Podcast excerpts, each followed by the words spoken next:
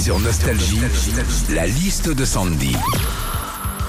Comme beaucoup de parents, tu as passé quasiment tout ton week-end à remplir euh, les fameux papiers administratifs pour l'école. Euh, ouais, et déjà quand tu remplis les papiers pour l'école, c'est un peu rébarbatif, hein, parce que tous les ans, tu le dis souvent, Philippe, on te demande la même chose, le nom, le prénom, la date de naissance. Alors je comprends pas moi qu'il n'y ait pas un suivi des informations d'année en année, c'est vrai.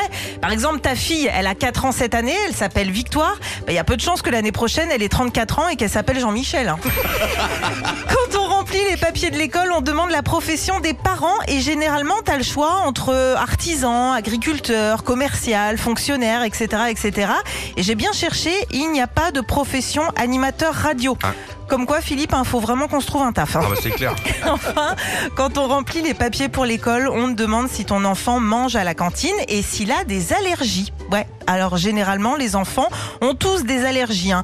Aux épinards, aux choux de Bruxelles, aux brocolis, euh, bref, tout ce qui est vert. Retrouvez Philippe et Sandy, 6h-9h sur Nostalgie.